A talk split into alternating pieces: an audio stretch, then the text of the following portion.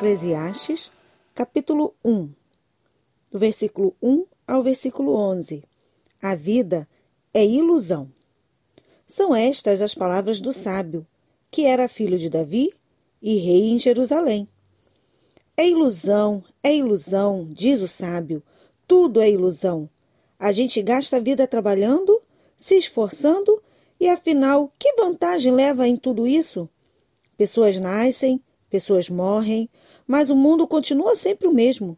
O sol continua a nascer e a se pôr, e volta ao seu lugar para começar tudo outra vez. O vento sopra para o sul, depois para o norte, dá voltas e mais voltas e acaba no mesmo lugar.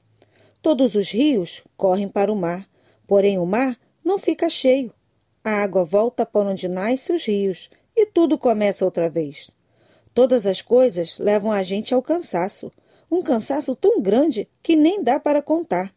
Os nossos olhos não se cansam de ver, nem os nossos ouvidos de ouvir.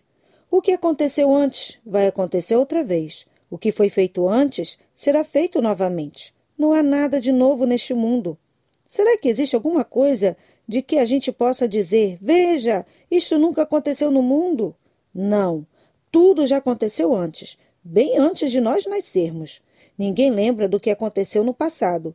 Quem vier depois das coisas que vão acontecer no futuro também não vão, não vai mais lembrar delas. Eclesiastes, capítulo 1, do versículo 12 ao 18. A experiência do sábio. Eu, o sábio, fui rei de Israel, em Jerusalém, e resolvi examinar e estudar tudo o que se faz neste mundo. Que serviço cansativo é este que Deus nos deu?